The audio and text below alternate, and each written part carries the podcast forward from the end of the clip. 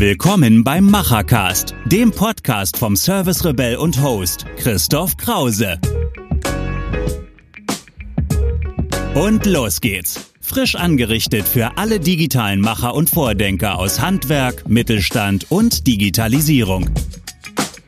Wir haben heute einen sehr, sehr spannenden Gast in dieser Folge. Normal sind es ja, ja Handwerker, Unternehmer, digitale Macherinnen und Macher, aber heute haben wir mal jemand aus der Politik. Und nicht irgendjemand, sondern es ist die Wirtschaftsministerin von Rheinland-Pfalz, Daniela Schmidt. Und sie ist bekennender Fan, so darf ich das vielleicht sagen, vom digitalen Handwerk. Also, ja, schön, dass Sie heute hier sind. Wir sind gerade mal durchgegangen durch das Mittelstand Digitalzentrum hier in Koblenz, was sich mit dem Handwerk beschäftigt. Aber vielleicht als erstes mal, wer sind Sie? Ja, und warum sind Sie eigentlich heute hier? Ja, ich bin super gerne wieder nach Koblenz gekommen. Ich freue mich, dass wir irgendwie die letzten Jahre schon im Bereich des Handwerks und vor allen Dingen die Zukunft des Handwerks schon viel miteinander angepackt haben. Und deswegen schnuppe ich äh, von Zeit zu Zeit immer wieder gerne hier rein in diesem wunderbaren Digitalzentrum zu schauen, was sind so die Entwicklungen, wie dynamisch ist alles, wie verändern sich die einzelnen Gewerke. Und ich bin immer wieder beeindruckt so von dieser Innovationskraft und äh, ja, der Vielfalt auch der Themen, mit denen ihr euch hier beschäftigt. Und es ist eine tolle Truppe und es macht echt Spaß, hier mal über die Schulter zu schauen. Jetzt haben wir ja bei diesem Rundgang schon ein bisschen was gesehen, was eigentlich heute Handwerk ausmacht. Und das ist ja ein Sinn dieses Zentrums, einfach mal nach draußen zu zeigen, wie das läuft. Wir haben sehr, sehr viele Roboter gesehen. Und wenn wir dagegen mal das große Thema Fachkräftemangel im Handwerk, aber eben nicht nur im Handwerk stellen, ja, dann brauchen wir dringend natürlich Roboter und andere digitale Fertigungssysteme, um das Handwerk fitter zu machen. Ja, als Sie heute hier so durchgegangen ist, was ging Ihnen durch den Kopf, als Sie diese ganzen bewegenden Maschinen gesehen haben, aber trotzdem eben auch die Menschen dazu, die jetzt plötzlich was ganz anderes machen, als Sie das vielleicht früher getan haben? Was ging Ihnen da durch den Kopf? Ich finde diese Kombination wahnsinnig spannend. Also es sind natürlich die klugen Köpfe, die ihre Ideen einbringen, aber es sind eben auch ganz spannende technologische Entwicklungen, Roboter, Maschinen, die eben auch einen Teil des Fertigungsprozesses auch gestalten und erledigen. Und das ist, finde ich, Handwerk von heute, diese Verbindung von technologischer Entwicklung, aber eben auch handwerklicher Fertigung und einem klugen Blick drauf durch den Handwerker, durch die Handwerkerin.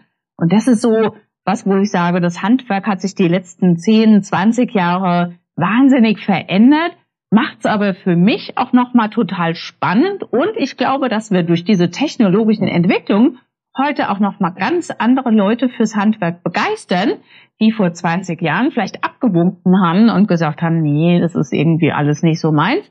Deswegen, also das ist das moderne Handwerk und mir ist es ein Anliegen, immer wieder dafür zu werben und auch nochmal die Chancen auch in den Mittelpunkt zu stellen, die die einzelnen Betriebe dann auch daraus haben. Genau, ich glaube, es hat nämlich zwei Seiten. Nämlich einmal, dass wir neue Leute ins Handwerk kriegen, aber gleichzeitig brauchen wir die auch. Ich habe neulich mal mich mit äh, dem ja, ZDH-Präsidenten ein bisschen drüber unterhalten, wen brauchen wir eigentlich im Handwerk, um Unternehmen heute zu steuern? Und er hat ja selbst ein großes Unternehmen.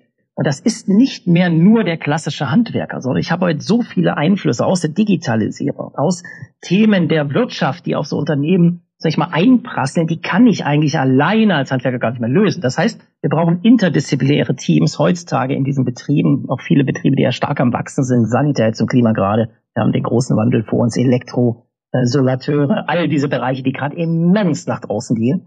Und da finde ich es eben spannend, dass wir über diese neuen digitalen Methoden eben da noch Leute anziehen, vielleicht mit Abitur, vielleicht die schon mal studiert haben und zurückkommen ins Handwerk haben wir viele, viele Praxisbeispiele, wo also Töchter, Söhne dann ja richtig draußen waren, jetzt zurückkommen und sagen, nee, ich habe trotzdem Lust, etwas sehr Gutes zu tun, also ein gutes, ja, hemdsärmeliges Unternehmen zu führen, was riesige Chancen hat durch die Digitalisierung. Wenn wir mal das Thema Künstliche Intelligenz dazu jetzt noch reinholen. Also wir haben viel Bürokratie, die da auf uns einprasselt, gerade bei den kleinen Unternehmen. Wir haben aber auch eine unglaubliche Menge an Daten und Informationen, die täglich auf uns einprasseln. Das geht nicht nur dem Handwerker so, das geht ihm genauso und mir natürlich auch. Das heißt, ich sage immer, wir müssen uns eigentlich ein digitales Gehirn bauen, also ein zweites Gehirn bauen, was von einer künstlichen Intelligenz vielleicht unterstützt wird.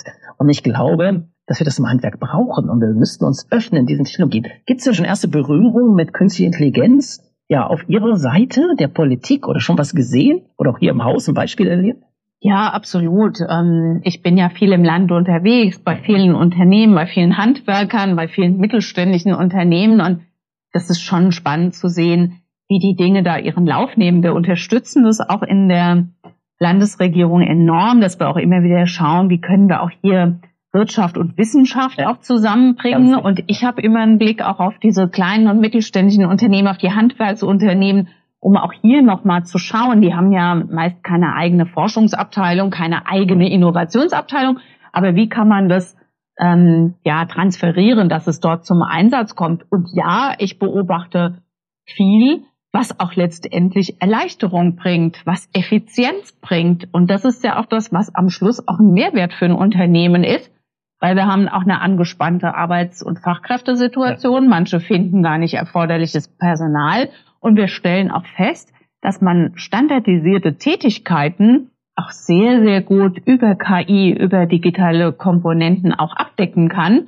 Und deswegen ist es aus meiner Sicht auch die Methode der Zukunft, hier solche Dinge viel stärker zu nutzen und dann aber auch Kopf und Hände frei zu machen für die wirklich individuellen Tätigkeiten, personifiziert, das Gespräch, die Beratung mit dem Kunden, dass dafür auch Zeit und Raum da ist, aber standardisierte, einfache Tätigkeiten kann man echt auch gut digital abdecken. Ich glaube auch. Und ich glaube, das geht jetzt los. Wir hatten gerade ein KI-Frühstück und wir haben das große Interesse am Handwerk gesehen. Also wirklich voll und nicht nur weil es Frühstück gab, sondern ich glaube auch, weil die Leute wirklich wissen wollen, wie funktionieren solche Systeme. Wo kann ich sie im Alltag nutzen? Wir hatten zum Beispiel ein wunderschönes Beispiel, wo eine Bäckerei die Rückläufe, also alles das, was zurückkommt aus den Filialen, vielleicht vier, fünf, zehn, hundert Filialen, äh, im Moment noch sozusagen mit der Hand aufnimmt. Also was kam zurück, was können wir vielleicht in der Produktion verbessern.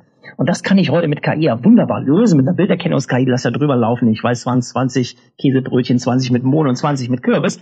Und dann kann ich sozusagen meine Produktion verbessern, kann Energie einsparen, kann Material einsparen und mache sozusagen optimiert mit dieser KI, also ein Prognosetool, dann natürlich meine Produktion viel, viel besser und dann letztendlich meine Einnahmen. Die Bäcker haben es ja auch gerade durch den Energiewandel nicht ganz leicht. Ja, ähm, also ich glaube auch, genau, wir müssen KI fördern. Wir haben auch diese KI-Studie gemacht, die schon mal ein guter Beginn war, um einfach mal zu sehen, was ist überhaupt los. Und wir haben ja gesehen, da ist richtig was los. Und gerade auf der wissenschaftlichen Seite, wir haben das DFKI ja auch mit einem Mittelstand Digitalzentrum äh, hier vor Ort. Das ist eigentlich ein toller Partner auch von uns, vom Mittelstand Digitalzentrum Handwerk. Wir machen relativ viel zusammen, um eben deren Wissen zu übertragen in diese kleinteilige Wirtschaft. Und ich glaube, ja, da müssen wir einfach auch noch mehr machen, noch mehr in Rheinland-Pfalz pushen, weil ich glaube, dass das auch ein Alleinstellungsmerkmal von Rheinland-Pfalz ist, das genau auf diese Art und Weise zu vereinen. Ja, wir haben uns vorhin ein bisschen auch über ja die großen anstehenden Themen unterhalten, die kommen Energiethemen, die auf die ja auf die Unternehmen genauso kommen wie auf die Privatler. Die haben einen relativ großen politischen Wandel im Moment auch, der hier vor uns steht. Was ist da so die Lage hier aus Ihrer Sicht in Rheinland-Pfalz? Was können wir dem Handwerk da mitgeben? Wie können wir es sicherer machen, durch ja durch diese große Transformation zu kommen? Was gibt es vielleicht auch für Werkzeuge, was ist da so los? Wie denkt Mainz darüber? Aus meiner Sicht ist wichtig, dass wir ähm, die Unternehmen wirklich gut unterstützen. Und zwar unterstützen da, wo sie auch Rahmenbedingungen benötigen. Ja. Ähm, und im operativen Geschäft die Unternehmen eher auch mal ein Stück weit auch laufen lassen. Das ist, glaube ich, schon mal von der Haltung ein Stück weit besonders wichtig. Und deswegen habe ich immer einen Blick auch auf, auf unsere kleineren Unternehmen, auf Handwerksbetriebe, da zu schauen, wie können diese tollen Entwicklungen, die ja hier auch in diesem Digitalzentrum auch unterstützt werden und auch vorangetrieben werden, wie können die Einzug finden in die Unternehmen? Und deswegen glaube ich, ist es wichtig, dass wir nochmal gemeinsam auch mit den Kammern auch schauen, wie können wir das noch bekannter machen? Wie können wir es noch zugänglicher machen? Wir haben ja vor Jahren auch die Digitalisierungsberater auch zusammen eingesetzt. Da höre ich auch immer, dass es auch ein toller Austausch mit den Unternehmen ist wir haben auch in der Landesregierung viele, viele Förderprogramme, beispielsweise den DigiBoost, der auch sehr niederschwellig zugänglich war und die Unternehmen jetzt angefangen haben zu investieren. Und ich glaube, das ist es. Man muss anfangen, man muss auch spüren, was habe ich durch diese Investitionen für Erleichterung, wo kann ich mir Effizienz verschaffen, wo kann ich auch die Wirtschaftlichkeit auch verbessern. Und das beobachte ich, dass viele nach diesen krisenbehafteten Jahren jetzt schon auch noch ein Stück weit auch in einer gewissen Unsicherheit sich befinden. Wir haben wirklich ganz viel Veränderung, ganz viel Transformation in der Industrie, in den Unternehmen, aber natürlich auch im Bereich äh, des Gebäudesektors und des Verkehrssektors.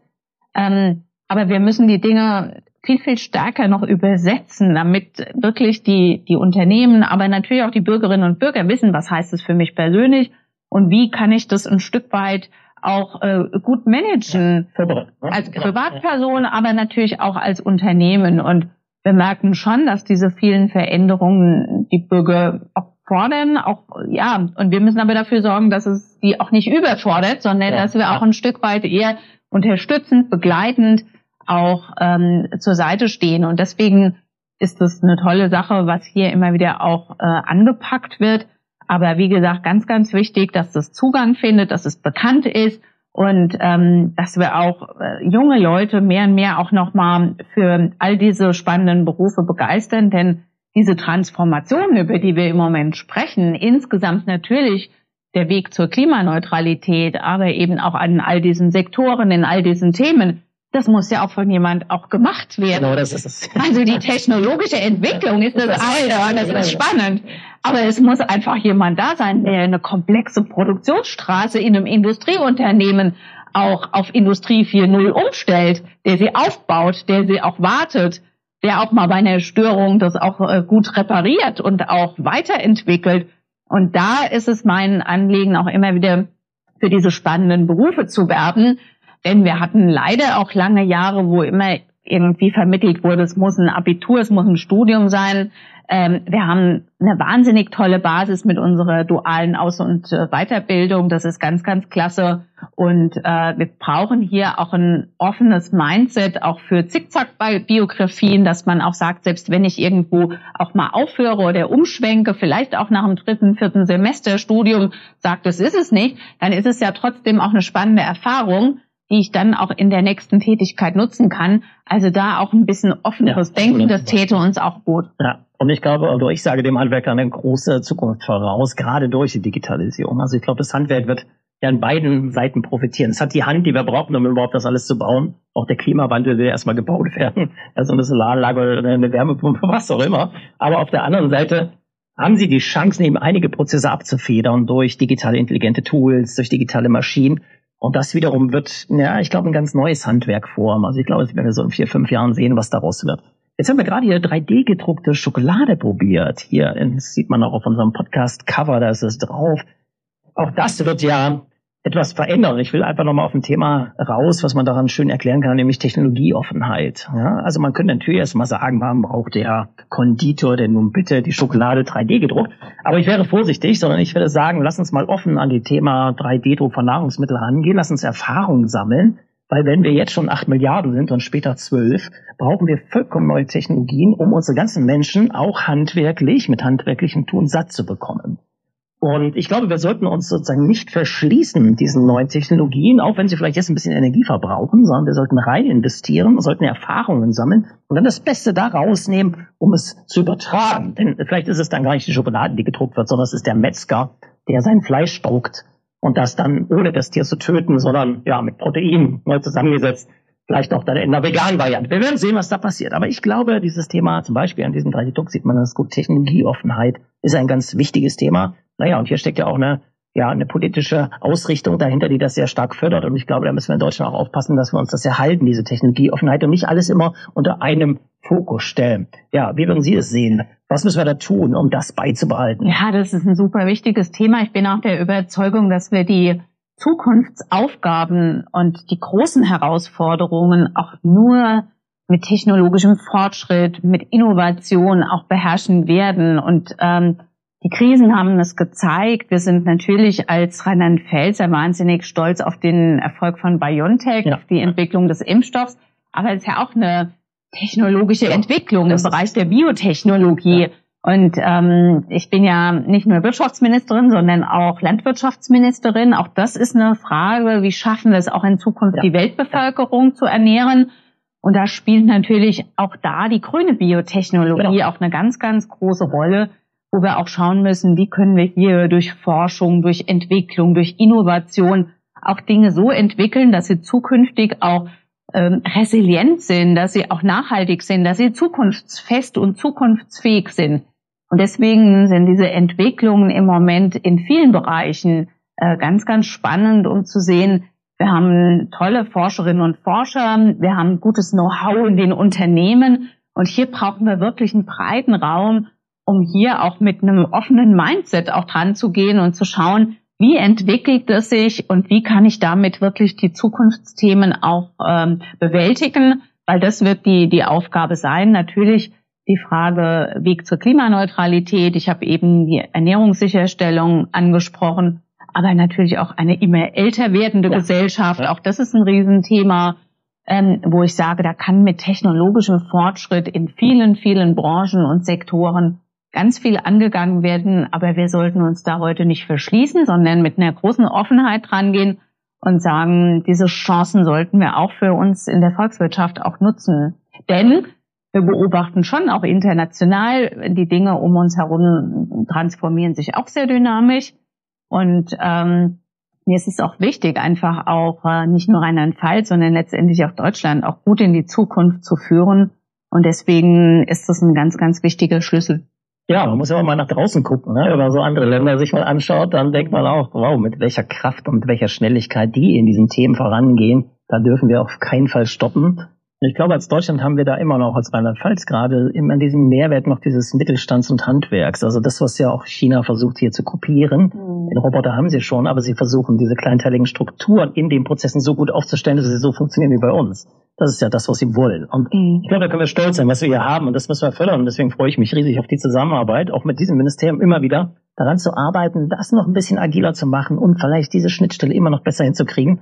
Da haben wir ja jemand sehr Gutes jetzt hier in Mainz sitzen, der das perfekt versteht, äh, wie man die Dinge zusammenführt. Und auch der DigiBoost hat ja gezeigt, was dann für eine Kraft sich entwickelt, wenn man so ein Tool einsetzt irgendwie viel gute Praxisbeispiele wir jetzt hier zeigen können. Und darum geht's ja, oder? Das mhm. zeigen, das zeigen, guck mal, der Bäcker hat es so gemacht, der seinen Teil sind Klimahandwerkerin oder Handwerker hat es so gemacht. Und dann schaue ich mir das einfach ab und kann es nachmachen und sage, das Tool nehme ich jetzt und diesen digitalen Prozess setze ich auch bei mir an. Dann bin ich einfach ein bisschen schneller und effektiver, kann mehr Handwerk machen. Ja, vielen, vielen Dank. Jetzt geht's gleich weiter auf den Ideenwettbewerb. Da kann man ja schon mal einen Ausblick geben.